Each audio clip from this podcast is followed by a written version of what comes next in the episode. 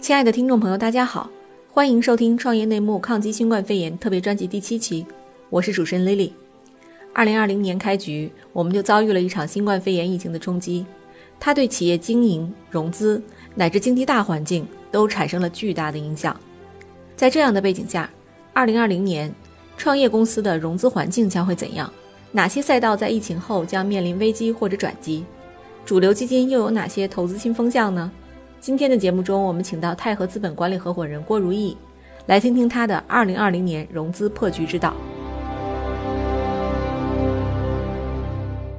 大家好，感谢 GGV 的邀请啊，这个 GGV 确实是我们蛮重要的一个合作伙伴。呃，我看其实这次 GGV 准备了一系列的课程啊，我这已经是第七节了。这个在这里呢，我主要想从两个大的。环节来跟大家做一个分享，一个呢是从先从疫情本身的危与机，还是做一个快速的拆解；另外一个呢是借这个呃，就是更多的是是想跟大家借这个机会呢，把呃机会做一些更多的阐述。与此同时呢，在融资层面上，呃，融资的道和术层面做一些更详细的拆解，希望能够帮到这个想要开启融资或者正在融资的很多创业者。所以现在我就开始，首先关于疫情。这个呃，我想还是快速的把这个微雨机跟大家做一个拆解。但是我们想拿出来讲的呢，更多的还是一个更长期的视角。这个希望以史为鉴，用这个历史视角啊来分析一下这个呃长远来看，所谓的重大疫情究竟能带来什么样的影响？呃，其实我们来看看二十一世纪以来这个所有的产生过的各种疫情啊，历史视角对我们来说永远是一个不能缺乏的视角。这个能有助于我们站在一个更好的格局上。去做自己的战略选择和判断，呃，所以大家看到，其实这个说实话还是是非不断的。二十一世纪以来，这个全球性的这种疫情发生了几起，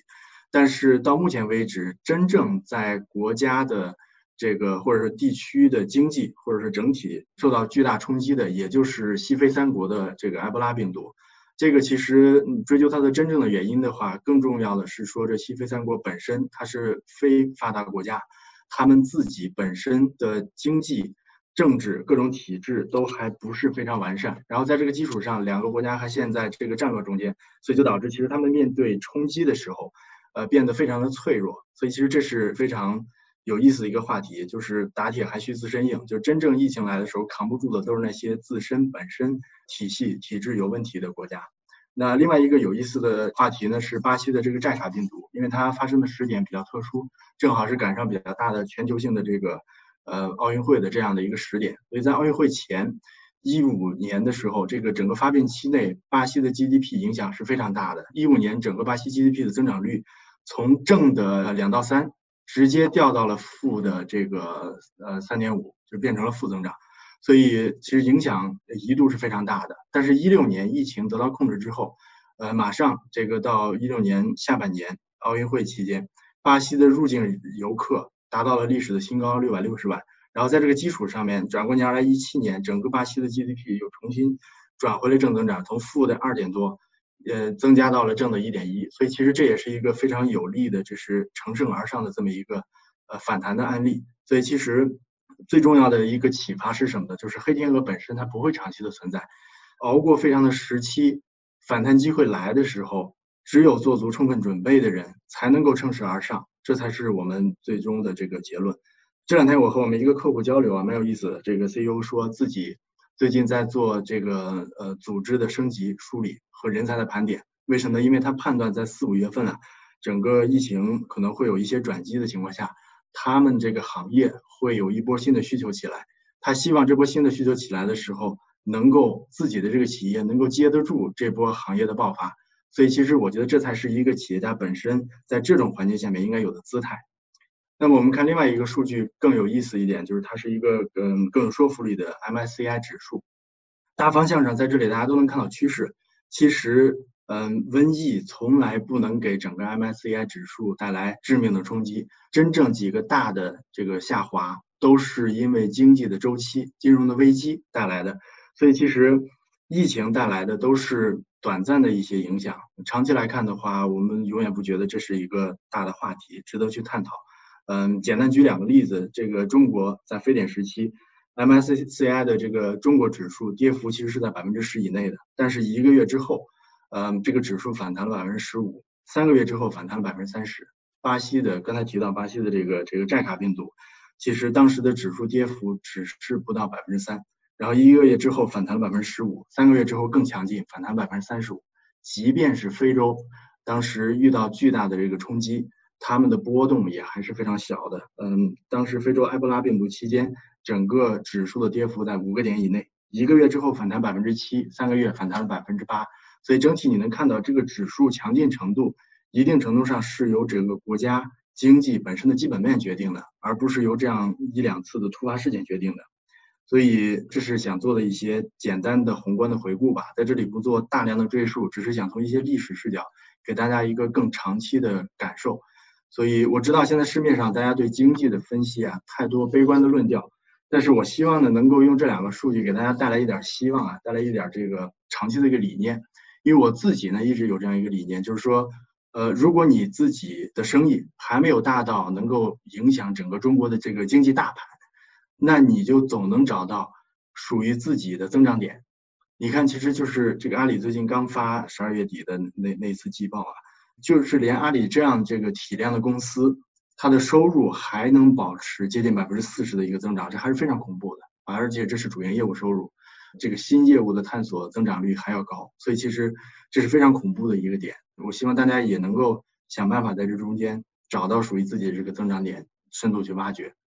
所以其实这里呢，更多的是在传递一些正能量。我希望这个后面落到实处去看，所谓的危机，那机会究竟在哪儿？在这里呢，跟大家也做分享，就是我们希望大家能够很快的去做好准备，去关注疫后的四个大的机会。第一个呢是。这个消费相关的，我们认为啊，只要是刚需消费的行业，就一定会有报复性反弹的机会啊，应该做好应对准备。呃，举例讲啊，这个汽车行业，这是我经常喜欢拿来举的例子，就是在非典时期，汽车行业其实是受到比较大的冲击的。但是非典年零三年当年，这个中国新车的销售的增幅是前后五年里面增幅最高的，它涨了百分之七十。其实整个新车的销售因为非典。给大家带来对疫情的恐慌，对这个公共交通工具的一个回避，新一波新一波的这个私家车开始变得热络起来，购买需求起来了，再加上一定的这个信贷政策的宽松，大家购买力提升，所以其实两波刺激下面，这个零三年爆发了一个新车销售的小高点，呃，那么其实，在疫情里面呢，我们也看到这有有有有这样的一些可能性，但是不是发生在新车这个领域，我觉得大家可以。根据自己所在的不同领域做更细的这种梳理，嗯，更多的去关注国国家宏观的一些数据和政策，啊，比如说这个之前有提到过一个数据叫这个整个的这个消费指数，对吧？嗯，所以其实在这一点上吧，希望大家能够多做一些关注。另外呢，就是关注一些大平台的动作，啊，举例讲，其实在这一波疫情里面，很多新兴的平台，呃，头条啦，快手啦。嗯，也想借此机会在电商这个领域里面分一杯羹，所以其实能看到他们，嗯，加大了一些对消费啊、电商商家的这种刺激的政策、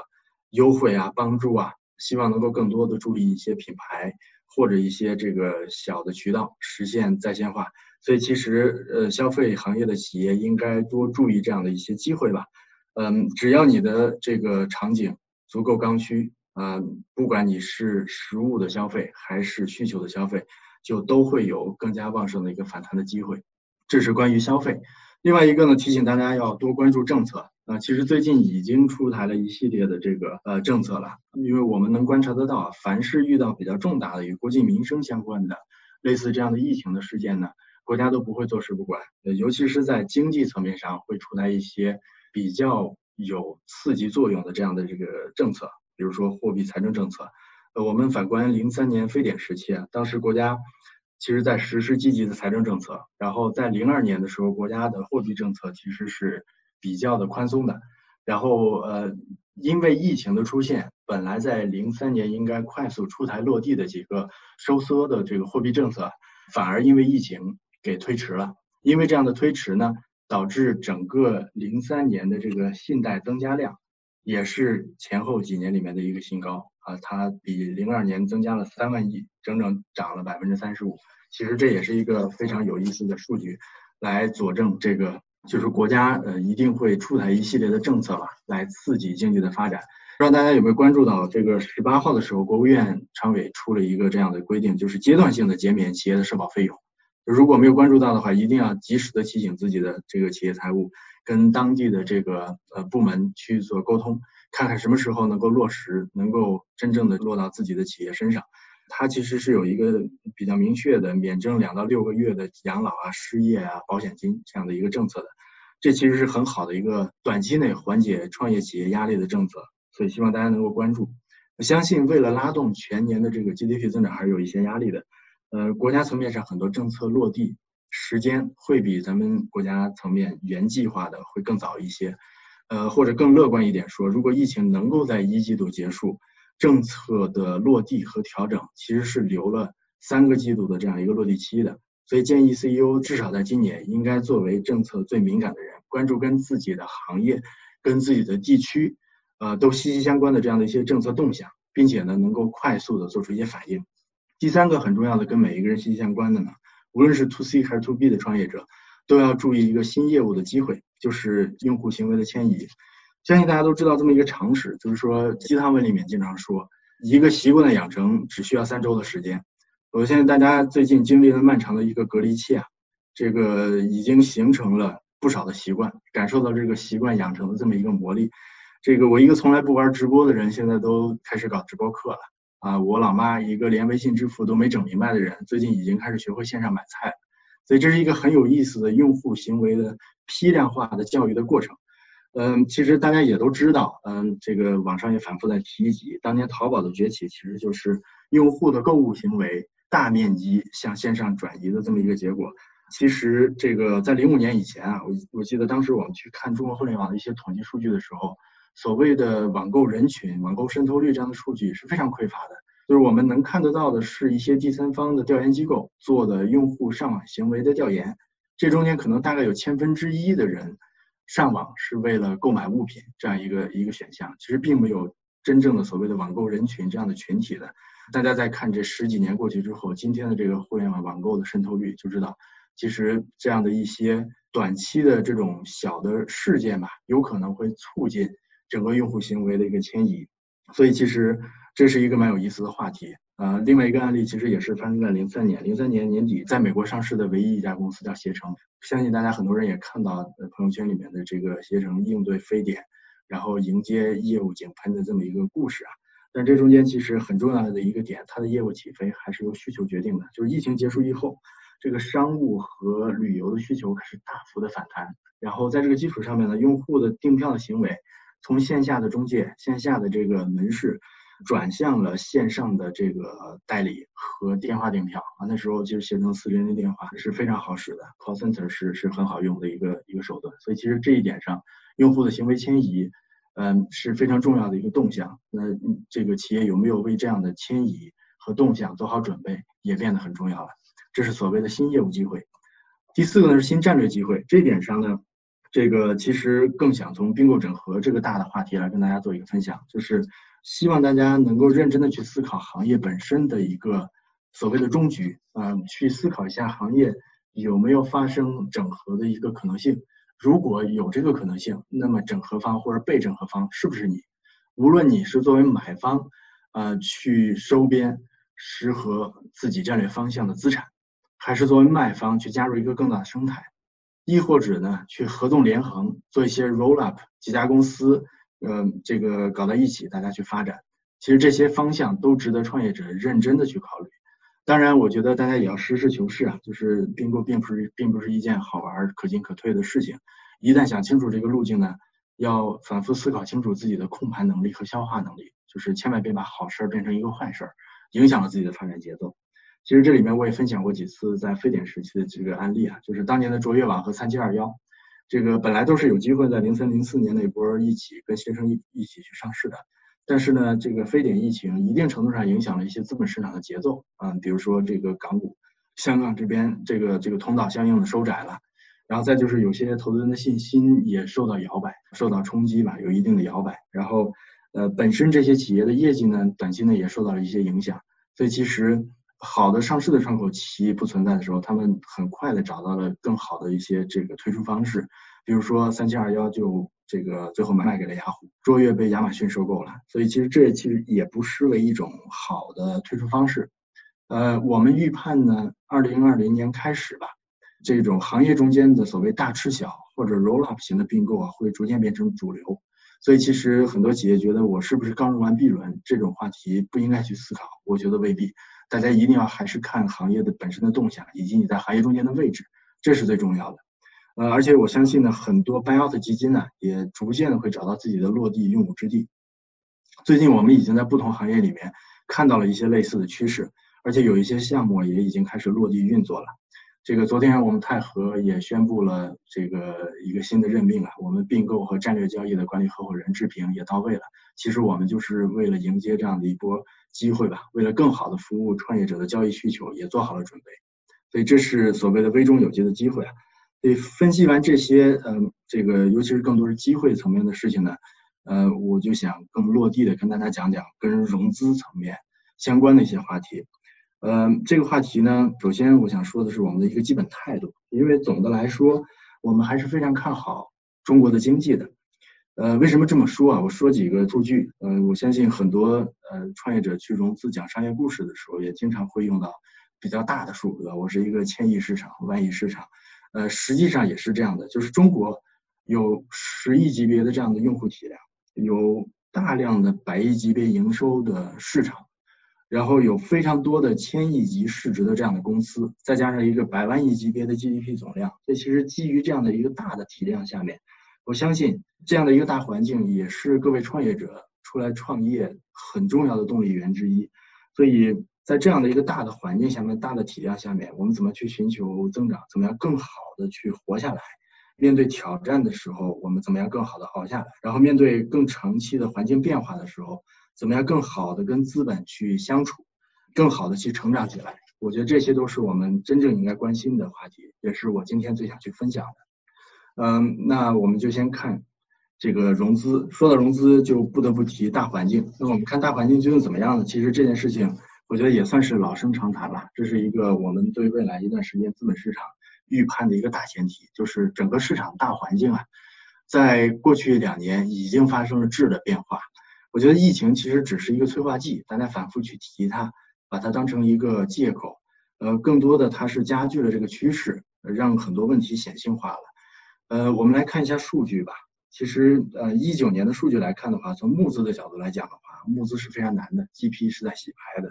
所以其实这个募资的基金数量腰斩就看出来了，市场上有子弹的人变得少了。这是第一个。第二个呢，在投资的角度来讲也是一样的，就是大家出手变得更谨慎了。市场上不缺钱，但是大家花的钱越来越少了，也接近腰斩。这个其实也是跟一二级市场的估值倒挂呀，几个呃比较明星的项目接连出现问题爆雷啊这样的情况呢，这个有直接的原因。第三个呢是一个类似信心指数吧，就是说，嗯，其实从一九年开始啊，大量的美元基金，这个中后期的机构会变得更加谨慎，大家关注的关键词从规模、增速、GMV。变成了盈利的可能性、现金流。我们调研的这些大量的中后期的美元机构啊，就是有超过百分之七十的人都在讨论这几个话题。嗯，有有人可能会问了，说估值是不是大家关注的？我我之所以没放这个数据，就是因为呃放了也白搭，因为它是百分之百被关注的。就是呃你跟中后期的美元机构去介绍任何一个项目的时候，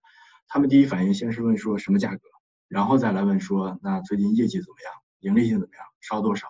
所以其实这就变成了很有意思一个话题，就是大家开始越来越关注企业的健康程度、基本面啊，越来越倾向于用二级市场的一些指标、二级市场的一些视角来看一级市场的项目了。嗯，而且一九年我们还看到一个有意思趋势，就是头部化是非常明显的。呃，募资层面上，百分之一点五的头部基金拿走了市场上接近百分之六十的这个资金量，当然这也包括基金 V 啊，嗯，那席卷了市场上一部分的这个。这个钱就是百分之一的一个头部项目数量，融到了市场上超过百分之二十的钱，这是非常恐怖的一个数据。而且我认为呢，随着大家避险情绪越来越高，然后寻求所谓的 downside protection，就是说，嗯，这个下行风险的回避，呃的情绪越来越重，这种针对头部企业的加注和投资可能也会变得更加集中。呃，相信二零二零年这个数据呢，有可能会进一步这个集中和加大。那回到微观来看的话，嗯，大家都在说疫情里面投资人有什么变化没有？我们其实前段时间也针对我们的这个呃经常合作的，主要是成长期啊、中后期的一些投资机构做了一个呃摸底。这个调研的结果呢，我们看到其实情绪上面受到影响的投资机构呢并不多。这里面有一个数据啊，就是说。百分之五十的投资人表示，一九年的基础上面，他们会继续保持一个收缩的策略。这个怎么去解读呢？其实意思就是说，在一九年开始，他们就已经开始收缩了，就已经开始这个对项目的数量不做大量的追求了。所以在这个基础上面呢，其实，在二零年他们只是在延续自己的政策和策略，并没有因此因为疫情变得更加的慢，并没有这样。其实只有非常个别的，可能百分之三到五的机构。表示说，因为疫情，他们会更加重新审视一下策略，是不是考虑这个呃更加的保守？这是关于收缩。那其实还有一部分不收缩的人呢，这也从结构上看也蛮有意思的，就是我们明显的看到战略机构、产业机构还有国家队这样的机构呢，呃，因为一些主题的引导，比如国家队里面对前沿科技啊、对五 G 啊这样的一些主题的引导，其实他们本身的目标感是非常明确的，呃，也不会因为短期的疫情呢。对他们长期的这种战略方向或者目标感呢，呃，带来影响，所以他们在投资的节奏上面还会保持一个相对积极的这么一个状态，这是我们看到的一个状态吧。然后另外一个有意思的话题呢，就是我们发现大多数的美元机构现在开始，投资机构也开始练内功了，就是，嗯，很多人开始考虑把投后服务放在很重要的位置上面去做。嗯，从一九年下半年开始，我们就看到有超过百分之五十的这个早期投资机构。大量的强调投后服务，所以就像这种资源对接呀、线上路演呐、这个帮助招聘啊，包括类似今天咱们开的这种这个在线的分享会啊，嗯，其实这样越来越细致、精细化的服务和运营会变得越来越常见。这个其实说实话，对创业者来讲是福音来的。嗯，这些早期投资机构的愿意持续的服务和持续的加注，本身对创业者其实是一个很好的窗口。希望创业者呢也不要去拒绝它。应该更多的去拥抱沟通和机会，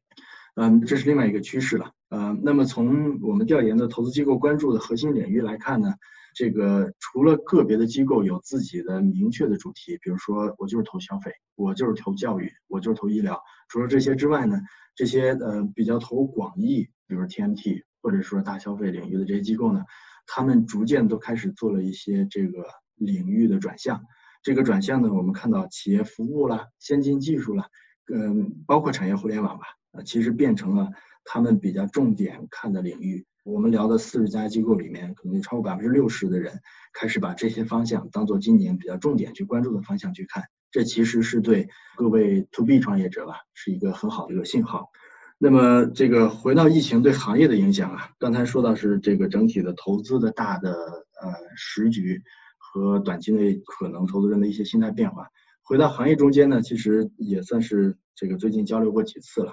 呃，我就先很快的概括一下几个行业，嗯，产生正向影响的，相信大家也都感知到了，医疗健康啊，在线教育、文娱游戏、社区生鲜、内容社交等等，负向影响的也有一些，呃，交通出行、消费啊、餐饮这些，嗯，其实正向影响的这个这个行业里面，我们明显的感觉到最近带动了一小波热点的，其实就只有在线教育。因为我们手里面有从早期到中后期的各种在线教育的项目在跑，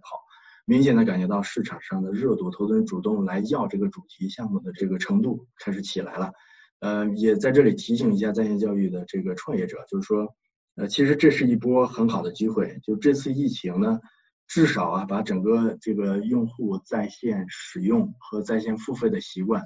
呃，我认为保守估计提前了两到三年，其实这是一个非常广谱的这样一个一个一个教育过程吧。呃，所以其实这个我相信很多的这个投资机构也嗅到了这样的热点，大家都在为这个方向开始去追逐一些小的热点。负面的影响里面，其实嗯，大家能看得到的最主要的还是消费。这个最明显的就是我们对比一九年春节的一个所谓的黄金周吧，这个假期的。金额去看的话，整个春节期间，电影、零售、餐饮、旅游这四个子板块，在一九年啊，整个四个子板块的收入是达到了一点五万个亿。嗯，在二零年，我相信这是一个断崖式的下跌，会非常恐怖，就至少这个负向的影响要超过一万亿。所以这是简单的一些这个行业的分析。但是我希望更聚焦的来讲一讲呢，就是呃，我们选了几个 GGV 投资组合比较集中的领域，来一一跟大家做一个拆解。呃，具体来说呢，我们我们来看看，就是投资人在短期和中期怎么去解读这样的几个行业。第一个行业当然是最重要的，就是消费。消费呢，我能想到的一个关键词是这样的，叫短期震荡，长期看好。呃，短期的震荡其实来自于几个，一个是线下消费场景受限，另外一个就是整个电商物流不能全面复工带来的交付影响。但是长期来看呢，我认为消费者的需求一直都在，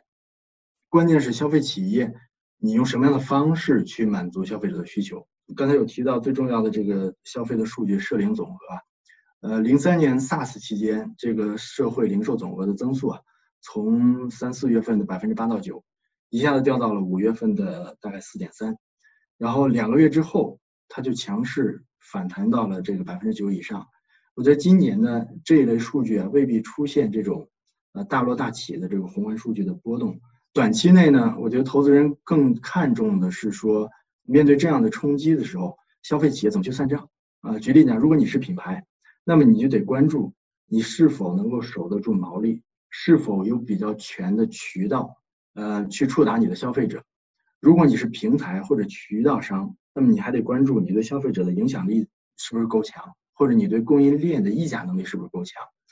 呃，长期来看的话呢，在消费上面，呃，我个人总结啊，可能投资人会越来越关注一个叫三全其美的模式。什么叫三全其美呢？这里的三全其实是要求非常高的。第一个叫全渠道，因为大家已经看到了，只有你多渠道去运营，才能增加企业抗风险的能力，就是对冲一些这个风险带来的影响，增加你的抗风险能力。第二个叫全链条，其实就是你在纵向产业链条里面的深度扎得有多深，就是你是否能够利用自己已有的用户也好、技术也好、数据也好。能够比较快速的做出准确的决策，去跟上下游做更好的耦合，呃，变成产业链条里面比较强势的一级。要么你去掌握定价权，要么你去想办法整合多个环节的利润空间，那变成自己最能抗冲击的这个环节。第三个叫全生命周期。举例讲啊，就是大家看到最近比较热闹的生鲜，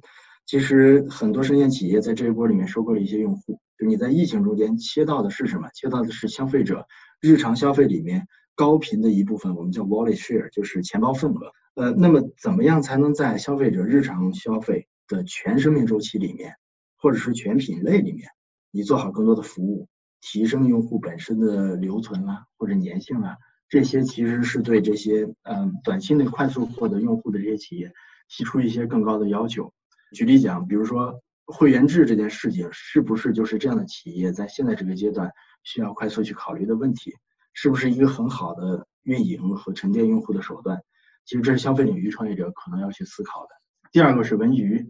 嗯，文娱呢，我们认为关键词是什么呢？是这个投资人的关键词是不追爆款，留存为王。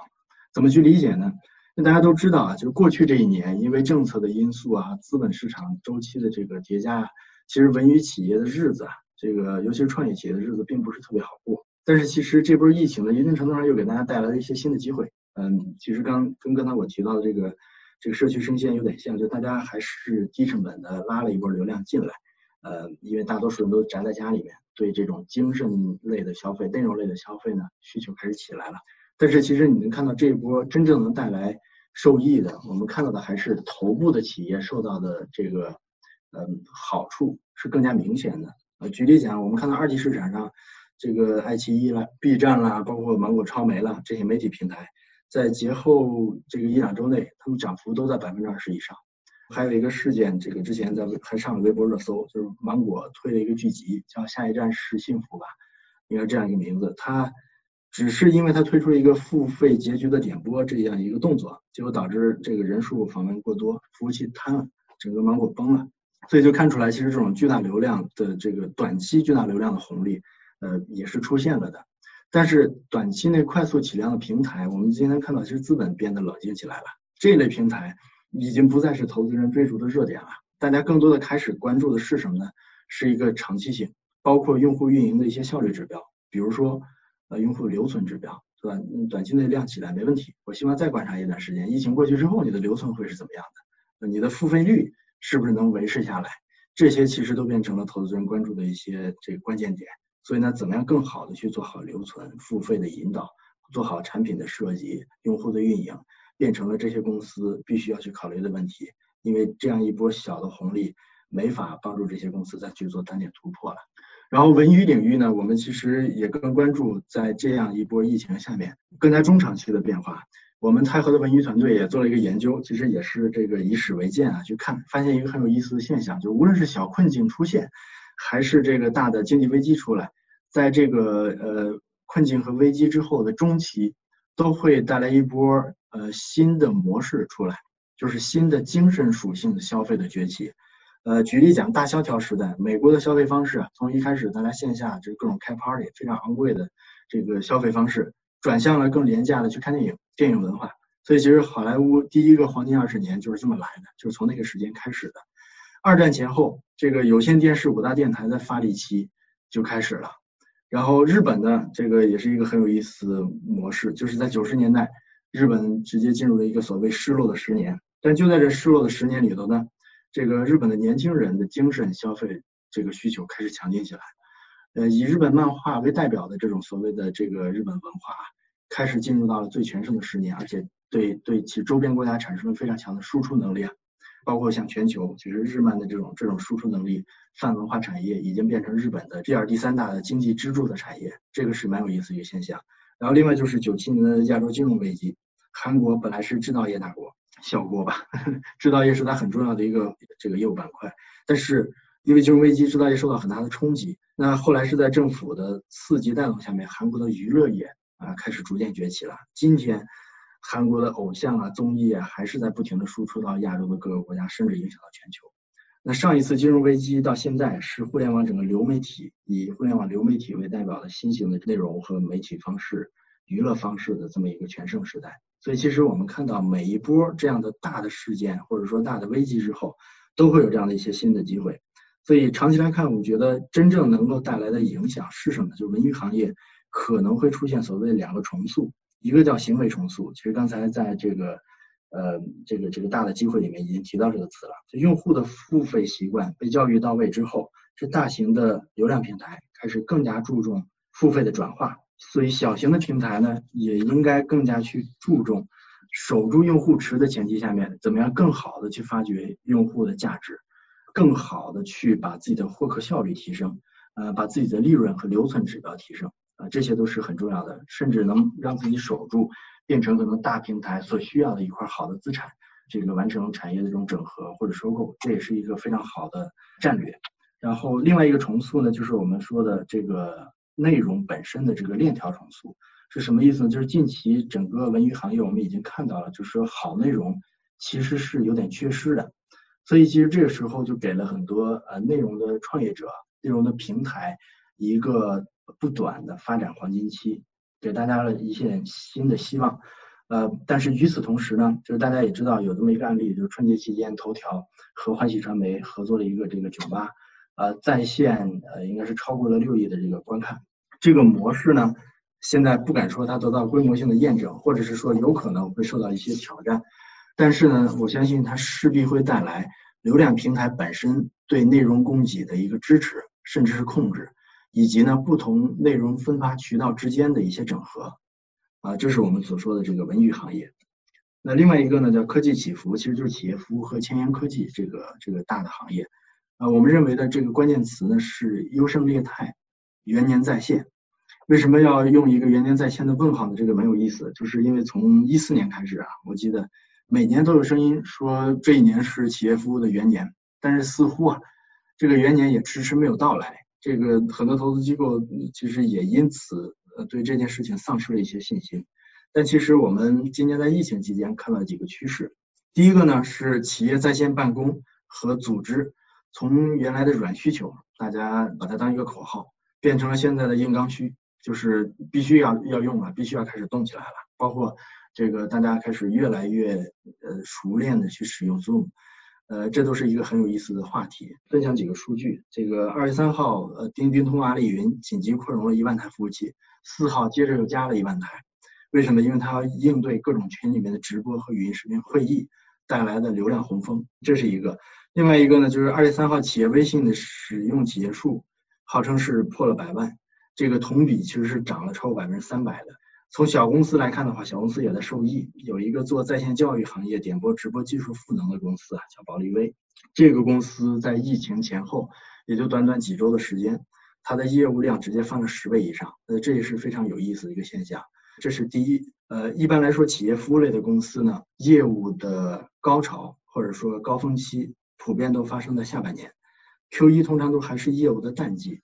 但这次疫情其实相当于在 Q 一给大规模的企业用户做了一次用户行为的普及教育，就大家对各类提升企业效率的工具、服务接受度开始上来了，所以其实这就很有可能为很多企业服务公司啊提前做了一些市场的教育和这个这个 campaign，所以在这个基础上面，有可能你会因此降低了很多，比如说全年的隐性的一些获客的成本，所以这就更有利于下半年大家去做商务。去做拓展，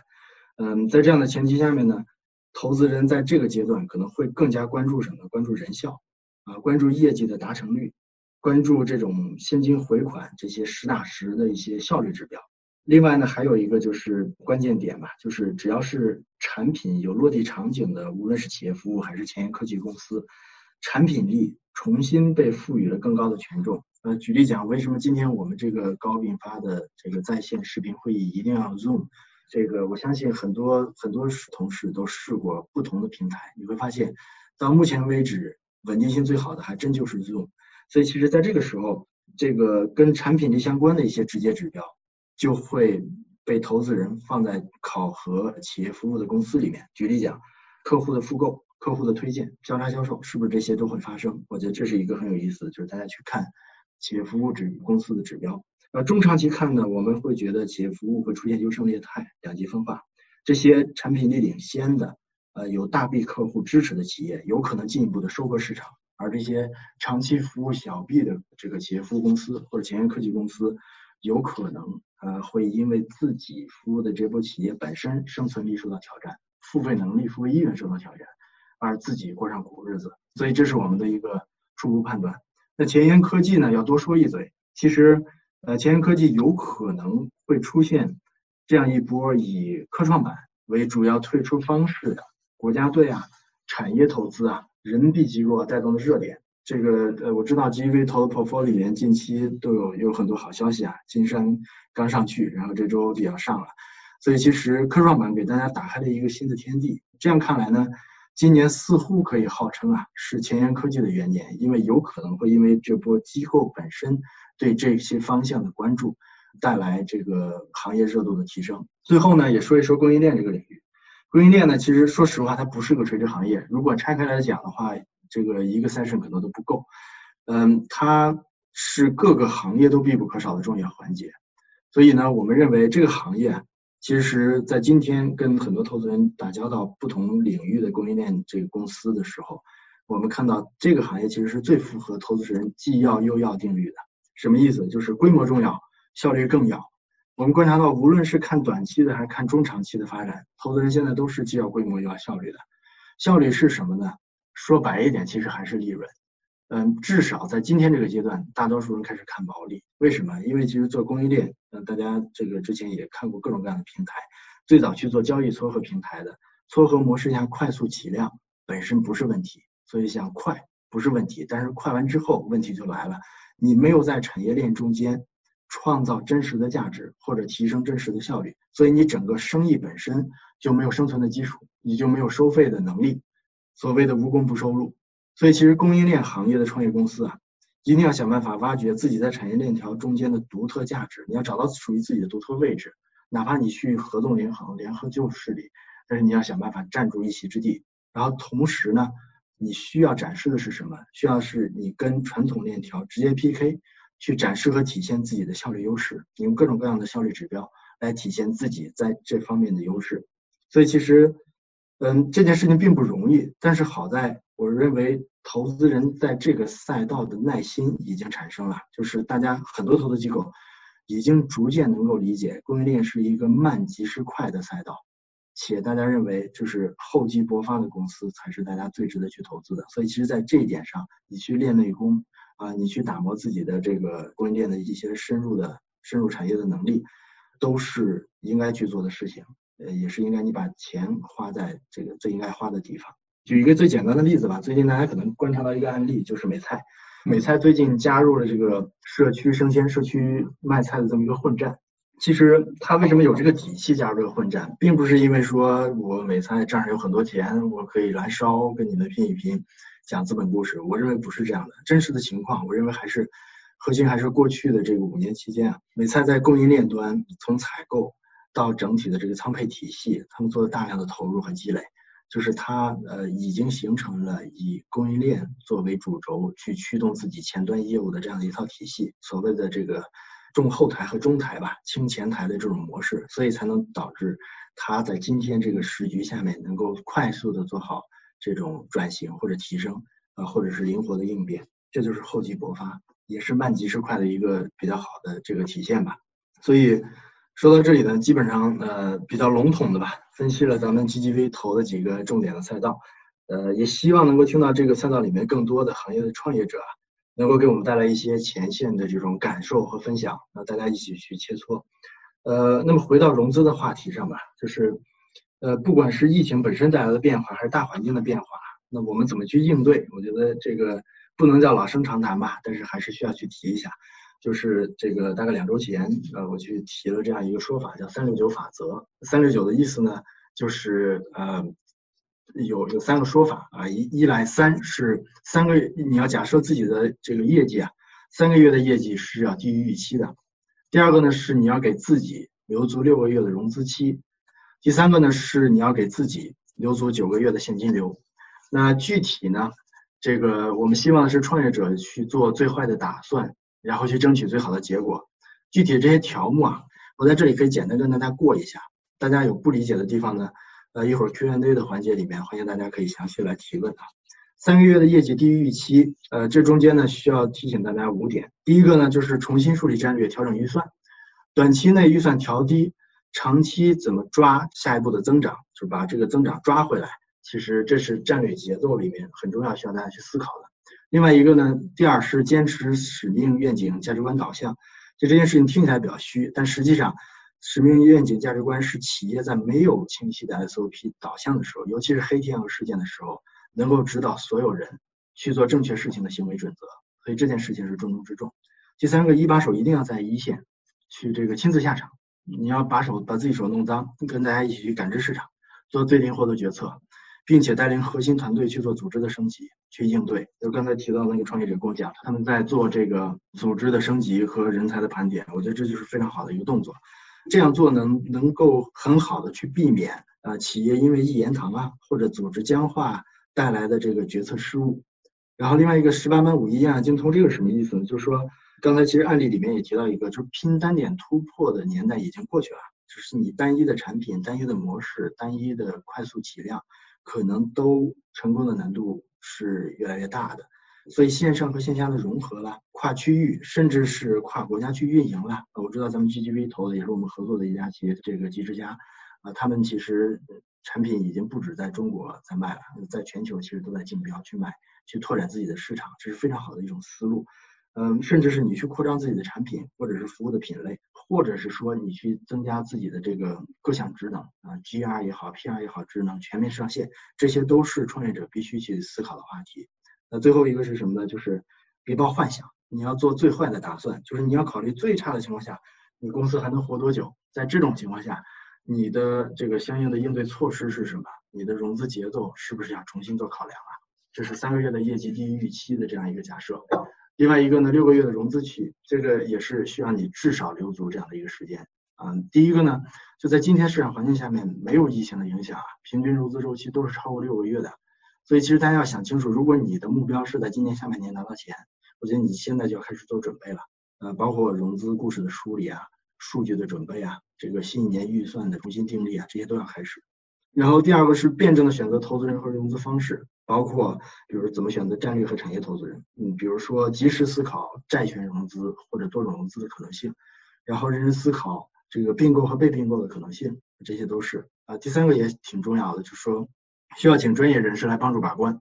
啊，比如说 FA 或者律师，不是为我们自己打广告。我觉得在今天的大环境下，是能否有有经验的人来帮助管理整个融资的过程，对融资影响有可能是非常大的，甚至是致命的。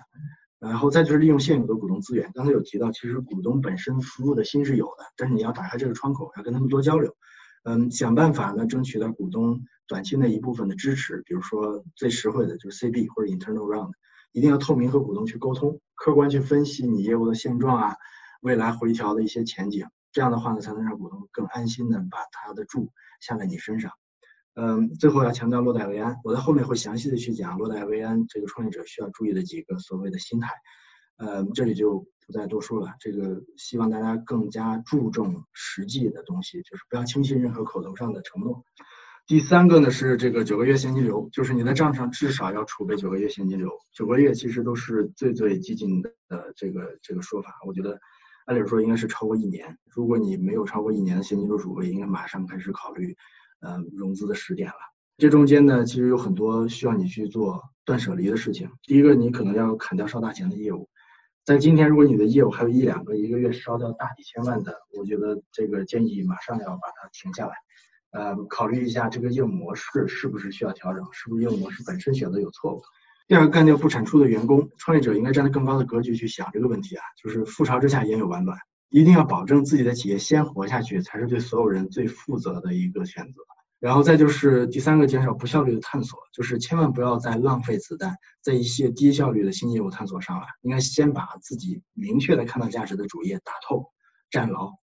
然后第四个造血也很重要，就现阶段如果只能靠融资去续命，那就意味着你已经很危险了。就是你一定要找到良性的自我造血的模式才行。最后一点，我们反复强调算账，就单位经济啦、投入产出啦，我觉得 CEO 在今天应该比任何时候都更像 CFO，更重视这些指标，算好账才能帮你打好账。所以这些呢，就是。这个我我们要提的，那最后这一点很重要的也是关注政策。其实刚才也有提到了，一定要想清楚跟自己息息相关的这些政策，在这中间去找机会、找抓手。为什么？因为政策其实是在中国这个创业环境里面，所有你去做所有生意的一个大的语境。我觉得我们不能脱离这样的语境去生存的。啊，这就是三六九法则，我很快的跟大家过了一下。那后面呢，我想讲一讲融资的术。融资的术呢，其实也是讲两点吧。一个叫胜者为王，一个叫落袋为安，这个怎么去理解啊？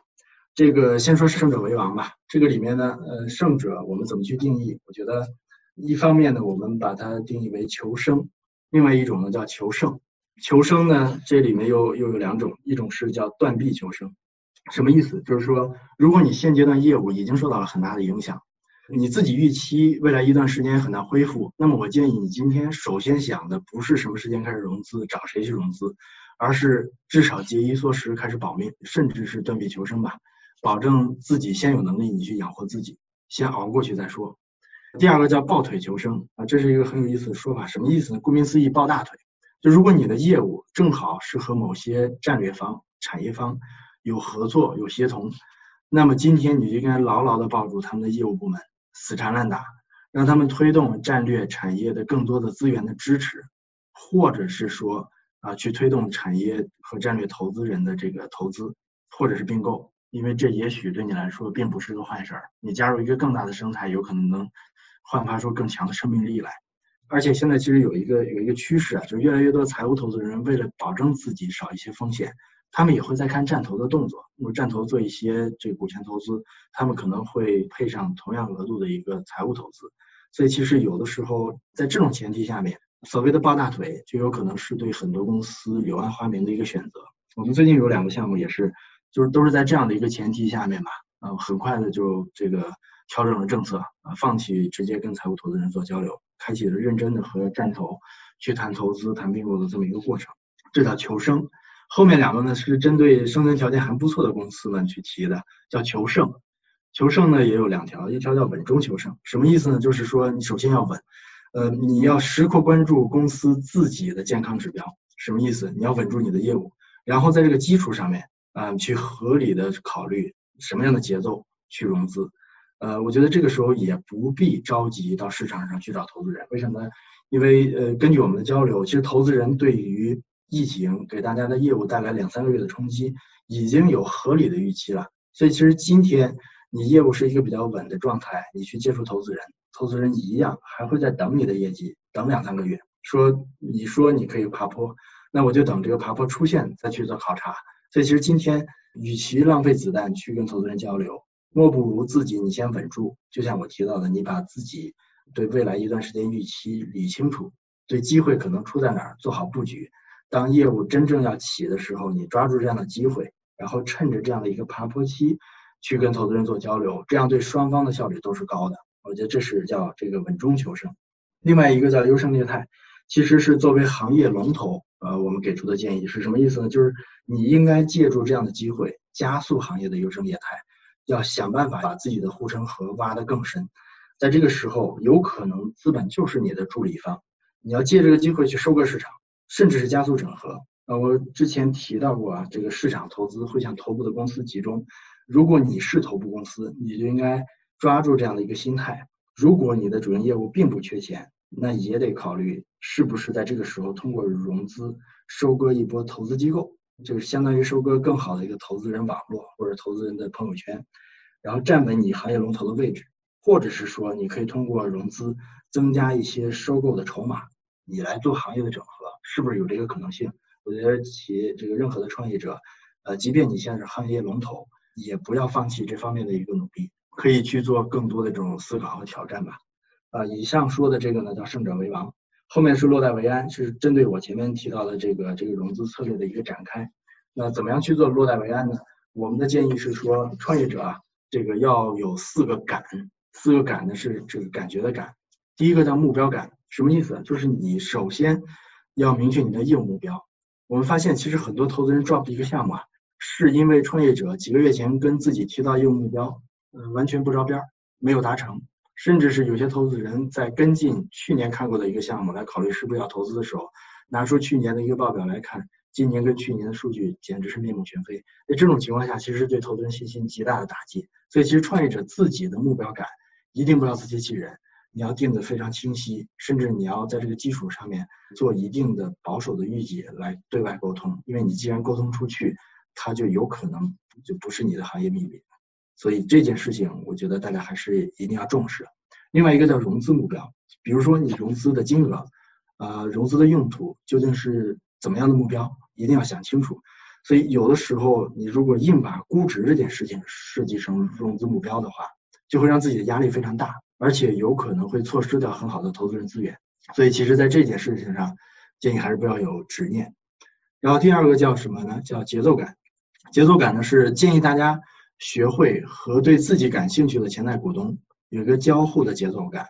就是保持一定频次，同时呢还能保持安全的专业距离。什么意思？就是说你既不能坐不住，每天每小时去骚扰人家，显得自己很绝望，我很想要你的钱，又不能在谈融资的时候，人家已经表示比较强的兴趣，想要跟你有一些交互的时候，你十天半个月不跟人交流，显得自己很高冷。所以这中间还是需要一些一些技巧。这个这种交互本身，说实话。也是大家互相找感觉的过程。这个交互有可能是你直接跟对方一个坦诚的交互，也有可能是你通过中介机构对对方传递一个友好的信号。然后第三个叫责任感，责任感就是你作为创始人做任何的融资决策，我觉得一定不是创业者的个人性情主导的，也不是你招了一个第三方的专业的 CFO 根据他的自己的经验做的主导，而是要通盘去考虑，考虑自己的行业的节奏啊，考虑刚才我提到资本市场的环境啊。考虑你对员工的责任，对股东的责任呢？因为要考虑这么多点，所以其实本身呃，创业者在做这件事情决策的时候，要兼听则明，一定不要设计一个僵化的时间目标。比如说我去年定下来，今年六月份出来融资，那我就雷打不动，一定是这个样子。其实很多假设条件都在发生变化，啊，千万不要在这件事情上，因为某个单一条件。你就做一个简单的决策，或者是说在融资谈判的过程中，也千万不要因为某一个单一条件对自己，呃很有吸引力、很打动自己，就爽快的答应了，最后有可能导致整个公司甚至您的股东遭受损失，这个得不偿失。你会发现你的很多精力都被这样的一些扯皮的事情给占住了，而不能更好的去发展业务了。这是这个责任感。然后最后一个是什么呢？叫格局感。什么意思呢？就是大家呃在融资的过程中会经常遇到这种谈来谈去、谈细节条款的时候，嗯，这个格局感更想跟大家提的是说，大家不要纠结条款本身字面的一些意思，我觉得更多的要站在一个高的格局里面去了解全局，去了解条款背后彼此的心态，尝试做一个互相的理解，然后争取呢能在一个互相理解的大语境下达成一致。因为在今天的环境下面，创业者抓大放小能力就变得非常重要了。你太纠结一些字面的东西，反而有可能被投资人解读为格局太小。举例讲，如果今天投资人希望跟你签个 TS，投资人给了一个排他期，那通常很多情况下，这个创业者不希望被绑定，呃，不希望自己的这个其他门关上，所以会希望把排他期给谈掉，或者至少谈短。但其实你如果站在更高的一个格局去想这件事儿的话，排他期是投资人寻求安全感的一种方式。说白了就是你们两个的立场其实是一致的，你们都想要安全感。那么我们在这个时候其实就要想，是不是有什么样的机制来锁定双方的安全感，或者说保护双方的安全感？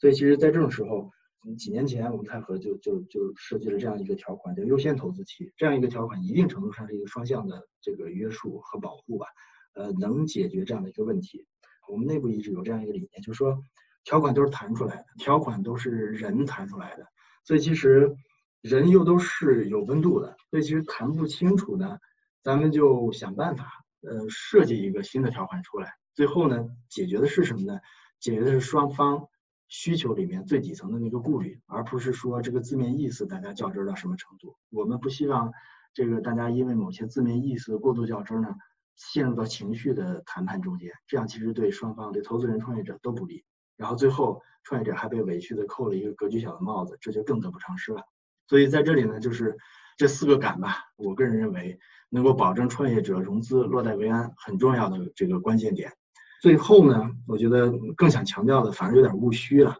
因为这个融资本身呢，永远是为企业战略方向服务的。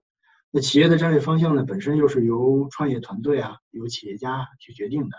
所以其实企业家的心力啊，在这个时候，我觉得才是真正决胜的一个法宝，这是个终极法宝。所以我觉得各位创业者本身啊，企业家，你们对自己所做事情。创的这份事业的坚信不疑，以及由此产生的所有的这种热情、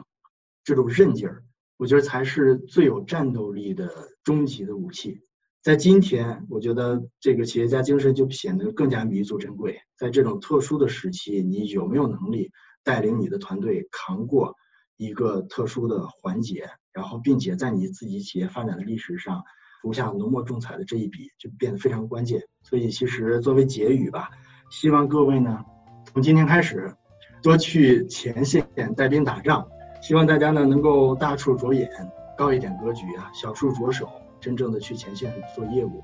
这个大家一起去熬过困境，呃，胜者为王，好吧？我的分享就到这儿，谢谢大家。